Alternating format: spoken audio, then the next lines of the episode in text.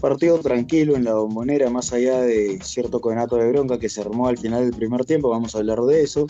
Eh, hubo presencia peruana, lógicamente, en la banda derecha con el seleccionado Luis Advíncula. El conjunto de Sebastián Bataglia alineó en una especie de 4-3-1-2, teniendo al paraguayo Oscar Romero como 10 puntual detrás de los dos delanteros que fueron Ezequiel Ceballos y Darío Benedetto, mientras que el Club Always Ready, el conjunto boliviano eh, dirigido por Eduardo Villegas, alineó con un 4-4-2, luego cambiando también a un 4-1-4-1 bastante conservador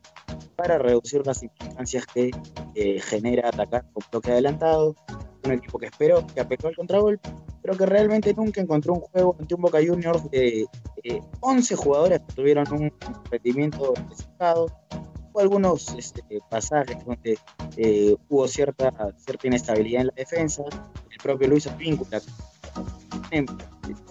evidente mejora en Boca Juniors por una gran temporada, eh, tuvo también eh, momentos de, flojo rendimiento, pero sobre todo un partido entretenido donde Boca planteó desde la tenencia, desde la generación de ocasiones, y que incluso el 1-0 eh, quedaba corto y al último minuto logra Darío Benedetto aumentar su cuenta personal. Recordamos que el primer tanto fue a los 25, buena jugada de Ezequiel Sebastián de izquierda que termina habilitando a Benedetto para que se simplemente le empuje zurda,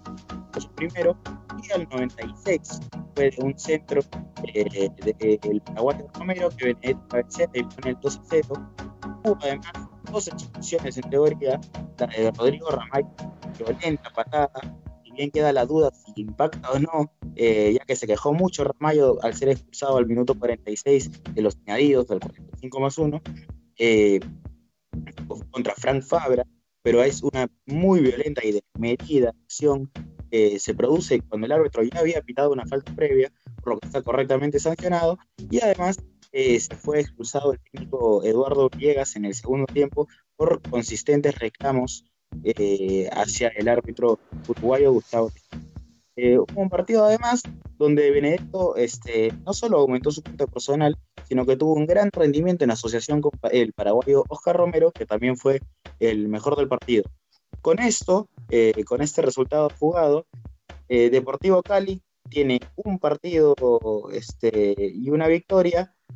Boca tiene dos partidos, una victoria y una derrota. Always Ready tiene dos partidos, una victoria y una derrota. Y Corinthians tiene un partido y una eh, derrota, por lo que la tabla queda Boca con tres, Always Ready con tres, Deportivo Cali con tres y Corinthians con cero. Pero debemos recordar que Deportivo Cali y Corinthians tienen un partido menos. Igual por diferencia de goles sería primero Deportivo Cali,